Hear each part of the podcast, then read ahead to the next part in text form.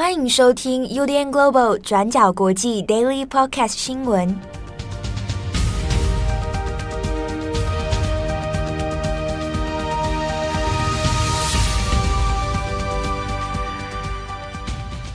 Hello，大家好，欢迎收听 UDN Global 转角国际 Daily Podcast 新闻。我是编辑七号，我是编辑木仪。今天是二零二三年的一月九号，星期一。那上个礼拜是慧仪的生日，实际上就是一月八号啦。对，好，那因为有听友说啊，讲讲到会议生日，啊怎么没有讲其他人的生日？嗯，啊，比如说木仪的生日是凯特·布兰奇同一天。对，啊，七号生日大家都知道，没有人没有人在意哦。对，没有人在意。哎，对。啊，他哎，我问啊，那编辑赖云的生日，那赖云的生日，我记得那天也是有个名人啊。对。不过我想说，你说说看。啊，比如说里奥纳多·迪卡皮欧，嗯，帅哥，是是是，好，那 就是赖云的生日，嗯，好，那最近让慧仪休息一下啊，让他高兴一下，没错，而且他辣椒酱还没吃哎、欸，那三瓶还放在桌上，对啊，好像贡品一样，呸呸呸，还是我们先拿来拿来办一些什么东西，好，好，那今天一月九号的国际新闻，首先我们先来更新一下巴西。巴西呢，总统选举已经选完了，那现在是由鲁拉啊，在一月一号的时候已经宣誓就职。那前总统博索纳罗呢，他已经飞到美国去了。不过他的支持者们仍然呢没有办法接受现在这个选举结果，所以在一月八号的时候，那有数千名的博索纳罗的支持者啊，有三千到四千不等，就冲进了国会。然后呢，开始砸国会的这个建筑外围哦，那还冲进到总统府跟法院里面。那这一切的景象看起来有很强烈的既视感，它就跟二零二一年的时候美国国会大厦国会山庄之乱哦，几乎是如出一辙。大量的这个支持者呢，就冲到了国会这边去。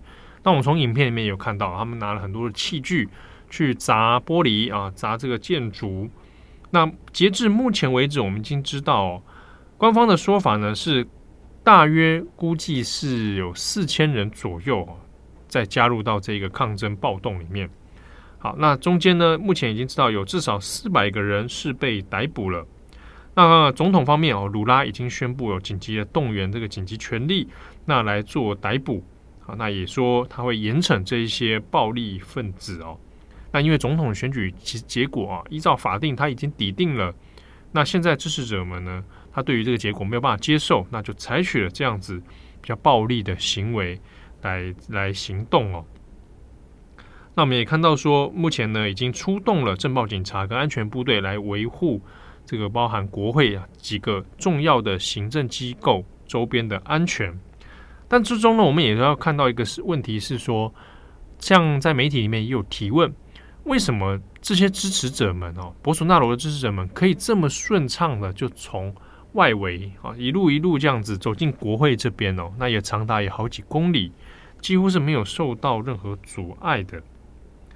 好，那目前博索纳罗呢，虽然说，呃，希望大家冷静，但是呢，自己对这件事情哦，有点置身事外啊。他现在人已经在美国的佛罗里达州，好，那他目前为止也说他并不认认输哦。他没有认为他自己输掉了这一次的选举，而且呢，一月一号新的总统鲁拉的就职典礼，他自己也没有去出席哦。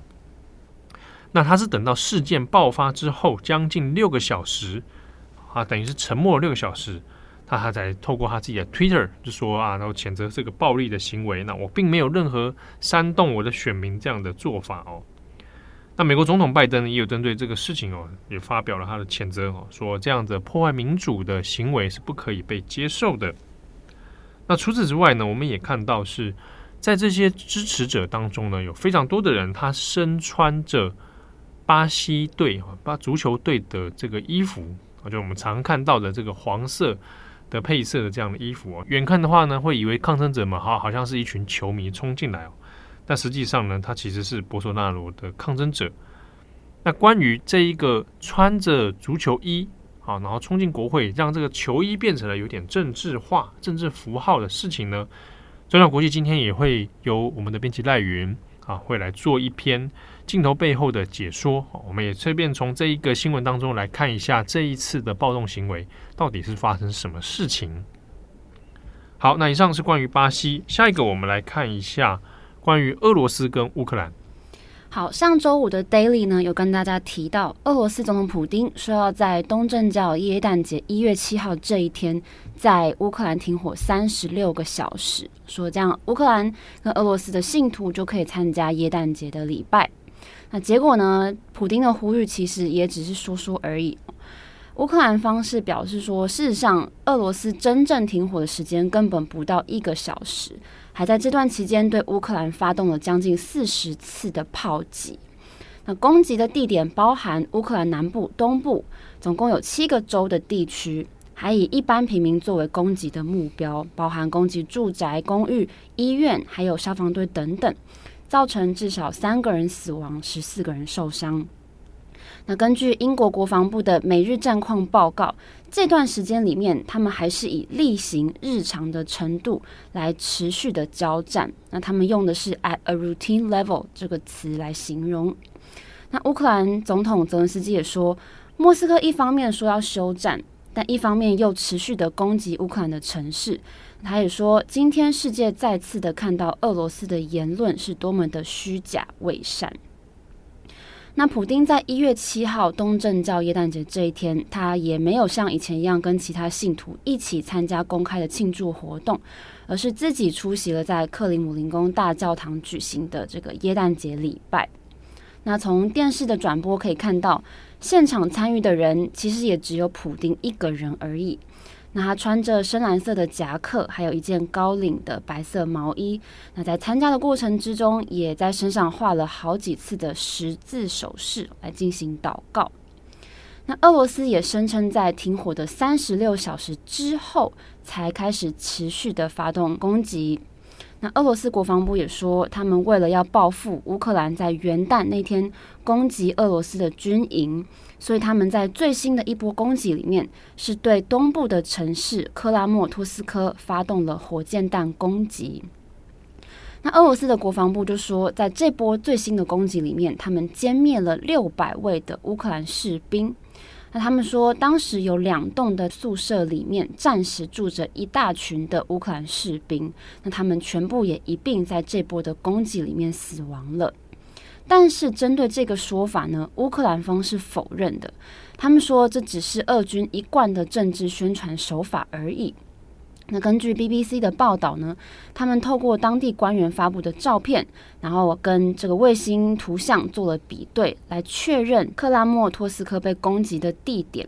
那在对比之后呢，确定这些建筑物的确是乌克兰士兵的住所，但是除了地上有被炸出一个大洞之外，也看不到任何的证据可以证明说俄罗斯国防部说的那两栋建筑物是有受到严重的毁损。那另外也没有大规模死亡的迹象。好，那尽管目前战况持续很激烈的在进行当中，但是乌克兰跟俄罗斯在经过谈判之后，也有达成了小部分的换囚协议，囚犯的囚换囚协议。那俄乌在当地时间一月八号的星期天，各自交换了五十位的战俘。等于是有一百位在被囚禁的时候出现生命危险的这些军人，现在已经回到了他们自己的国家。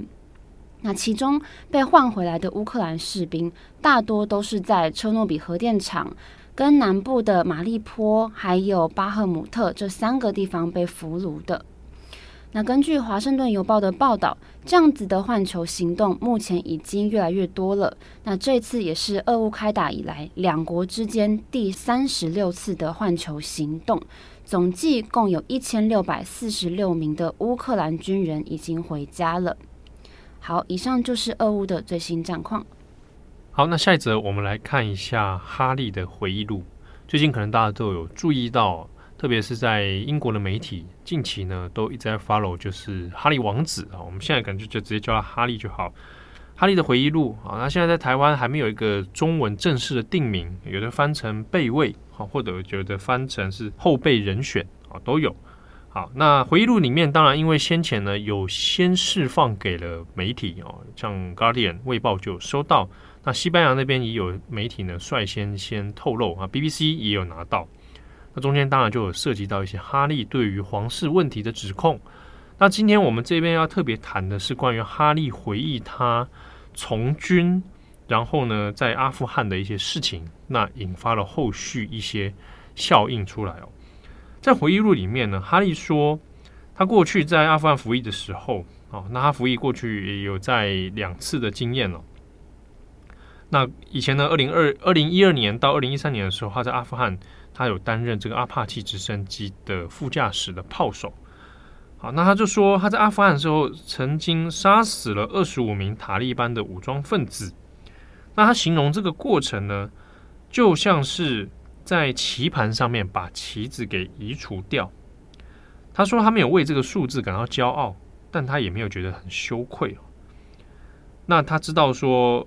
一想到他没有想到说这是二十五个人，他说如果你把这些人当成是人的话，那你就不能去把他们都杀掉了。但是呢，他被训练成是把他们当成另类的别种东西。好，那我被训练得很好。那他们呢是在棋盘上被移除的棋子。好，要在这些坏人杀掉其他好人之前呢，把他们给消灭，把他们移除。好，我们从回忆录里面是看到哈利可能在回忆自己这一段经验哦，也许在讨论说自己可能从军之后，那可能受训，那在面临战斗的时候，他必须去忠实执行任务，那可能也察觉到自己变成了一个执行任务的机器，好，所以人对他来说可能并不是人，而是像棋子一样移除的东西。那在回忆录里面这样讲，可是现在已经引发了很多的效应哦。之中有包括来自于之前的同袍们，还有英国的军方哦，对这件事情非常的震怒。主要在于说，像是前陆军军官啊，理查·坎普上校，他就说，一般来讲，士兵军人是不会对外去特别讲说我杀了几个人。也许在军中里面，他特别有这边说哦，大家在。军中的时候，可能彼此会拿这个来开玩笑或者说嘴哦。某一定程度上，那是处于一个高压状态之下所做的一种呃开玩笑的方式啊。比如说啊，我杀了多少人这样这样。但是呢，私下归私下，公开归公开。公开的时候是不会拿这个事情当做一个，不管是你要拿来当成一个勋章，还是要当成一个什么也好，它不应该被拿出来说。原因之一有包括你可能会因此。而泄露了同袍的一些情报，或者是当你面对的是塔利班的时候，你的这个说法可能反而变成塔利班的宣传。例如，塔利班会因此就说：“看吧，你们外国人就是这样子，英美人士就是这样屠杀我们，把我们当成棋盘上的棋子，来证明你们这些人就是冷血。”那塔利班可能会用这个方式来作为一种宣传。像去向国际说，我们真的就是被这样子屠杀。那宣传还是一回事，另外一个是塔利班会用这个作为招募的手段，就是我用这个说法哦，来征召更多的人来加入塔利班，加入这个战斗。好，那所以哈利的这样的回忆录里面的写法，可能就过于天真，没有想到说这个东西讲出去之后会变成怎么样。那其他的军官里面也有针对这个事情说，这不是一个专业受训过后的人应该会产生的行为啊，不应该在回忆录里面去特别讲这件事情哦。那甚至呢，还有一位在军中也是有服役，然后呢，因此他失去了一条腿，叫做麦克比恩。那哈利王子曾经跟他有见过面，而且称赞他是这个国家的英雄哦。可是麦克比恩他在推特上就说，觉得哈利王子你应该要 shut up，叫你要闭嘴了。实在很，他他 Twitter 推文推文上面这样写哦，实在让人很怀疑他身边都是些什么样的人。如果说身边还有一点好人的话，应该会有人告诉他，你现在该停止了，好，不要再做这些事情。而且他这样的做法啊，并不像是一个军人应该做的事哦。好，舆论的效应在前两天发生啊，有很多的军官受访啊，对这件事情表达他谴责，而且认为哈利的做法其实是不妥当的。那后续是有没有真的发生效应？有的，好。就在最新的目前看到的新闻里面，已经有阿富汗人就对外声称说，我的家人就在二零一一年左右的时候，在英国的空袭里面那丧生，我的很多家人都因此死亡了。然后我现在看到哈利这样讲说，在棋盘上移除了棋子，他觉得非常的痛心，他希望国际社会来谴责哈利这样的说法，而且也有讲出他讲说，哈利在里面也写得很清楚啊，他。他对于杀掉这二十五个人，他虽然没有感觉到很荣耀，但他也没有觉得羞愧。好，他他自己就这样讲了，所以应该国际社会应该要谴责哈利这种这么明白的，就是在执行一种战争的暴力。那其他当然也有阿富汗，现在阿富汗塔利班政权的人就跳出来也说，就是证明了就是欧美的人就是在屠杀我们哦。当然这句话从塔利班的讲法讲出来是有点讽刺啊。塔利班公开的说法是说，哈利就是没有把人当人看啊，没有把阿富汗人当人看啊。那当然这个是被等于是被塔利班抓到一个小辫子。那之中还有在阿富汗里面也有一些大学的老师跟学生哦。就组织起来，那现在有在路上，有在街头上抗议，拿着一张哈利的海报，那就给他画一个大叉叉，就说哈利现在这个这个人呢，就是屠杀我们的凶手。好，那我们也看到，现在的确已经演变成一个新的舆论效应了。那是不是会真的如同其他的军官所担心的，它反而变成塔利班一种对内的宣传？啊，那这个现在目前还不得而知。但我们可以知道，哈利这本回忆录。在正式的与大家这个见面之前呢，它已经引发了非常多的效应。好，那下一个新闻，我们再镜头回到伊朗。好，自从去年九月伊朗发生的阿米尼之死这个事件之后，国内的混乱也持续的延烧。伊朗当局在一月七号又宣布说，有两位在去年曾经参加示威活动的男子。因为在示威活动中杀害了安全部队的成员，所以已经在一月七号的清晨被处以绞刑了。那这个消息一出，也引发了外界的震惊哦。欧盟也立刻发表了声明，呼吁伊朗要停止所有的处决行为。好，那这两位被处决的男子，一位叫做卡拉米，一位叫侯西尼，他们在十一月三号参加了一场集会。那这场集会是为了要悼念一位因为争取女权而被杀害的女性，叫做娜加菲。那卡拉米跟侯西尼被指控说，在这场集会的暴乱之中，杀死了一位二十七岁的士兵，叫做阿贾米安。那阿贾米安他其实是隶属于一个叫做巴斯杰的准军事部队民兵组织。那这个组织呢，跟在伊朗势力非常庞大的伊斯兰革命卫队有非常深厚的关系哦。那我们再来看看这两位被处决的男子，其中一位是三十九岁的侯西尼，那平常是在农场工作，也在俄服机构做志工。那亲友都说他是一个非常善良的人哦，在工作之余还会花很多时间来陪伴小朋友、辅导小朋友。那侯西尼他其实早早就失去了他的父母，那每个星期也都会到爸爸妈妈的坟前去悼念他们。那这次是依照惯例要去墓园的路上，在路上被这个警方抓走了。那当时跟他同行的还有他的兄弟，那他的兄弟在被抓走之后，目前也是音讯全无。那另外一位被处决的男子是二十二岁的卡拉米，那他也是一位知名的空手道选手。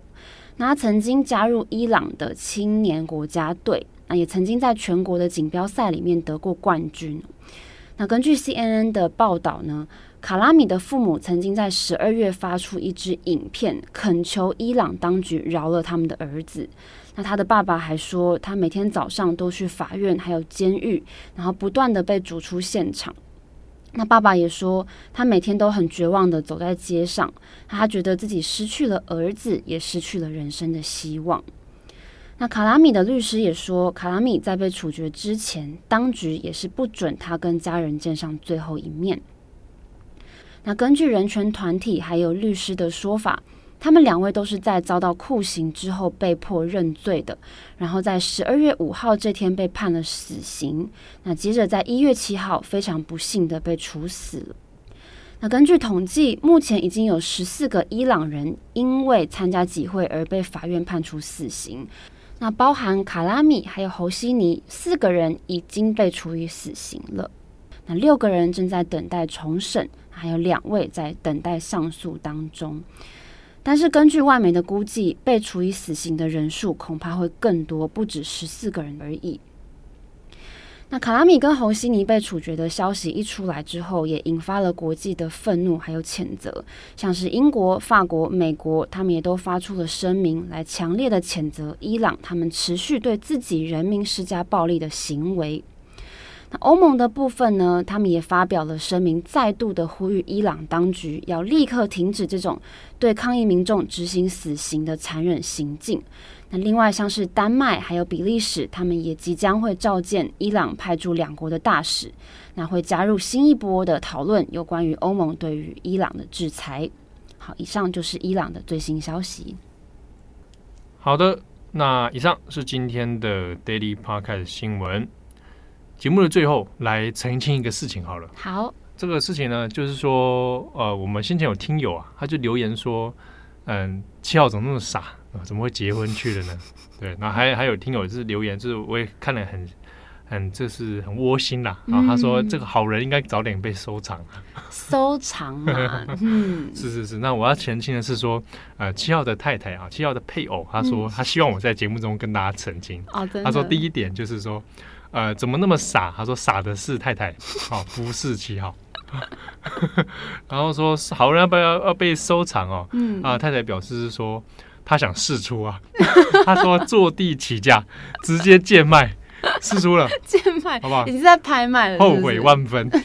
我非常同意。对，他说痛苦万分，所以他说希望不要大家让大家很多听友误会，嗯，以为这个很美好以为其他都美好。我可以感受到太太在婚姻中已经有一些想法了。是哪个太太在婚姻中没想法呢？嗯、我记得有一次好像在节目中哦。好像我我在节目中谴责所有的异性恋婚姻中的异男哦，怎么说？就是说，因为我觉得所有异男都对不起太太，他们毁了太太们的一生，包含你自己吗？对对对，包含我自己，无无无所遁逃，所有的异男都是这样。结果就有听友很生气啊，他应该就是异男，他就是说你凭什么这样讲？他是真的生气，他生气，然后有留言，对，然后我就说啊，如果你模范夫妻，你呢？你那你很好啊，那你很 good 啊。你要不要再次跟大家澄清？你讲这句话真的是这个意思吗？开个玩笑啦，好，不好？不要这么认真，大家。不过太太的痛苦我是有感觉得到的，所以这边也是奉劝所有的这个在婚姻当中的先生哦，我忏悔了，嗯，轮到你了。我觉得你只是想要宣布说你被释出了吧？我跟你讲，这价格会一直往下走，哦、对对你知道吗？最后就是没人要，贱卖，对对对。对对开始乱讲了，新年之前不要讲这种，一切要圆满。好啦，我也爱大家，好，感谢大家的收听哦。我是编辑七号，我是编辑木仪，我们下次见喽，拜拜，拜拜。感谢你的收听，如果想知道更多资讯，请上网搜寻 UDN Global 转角国际。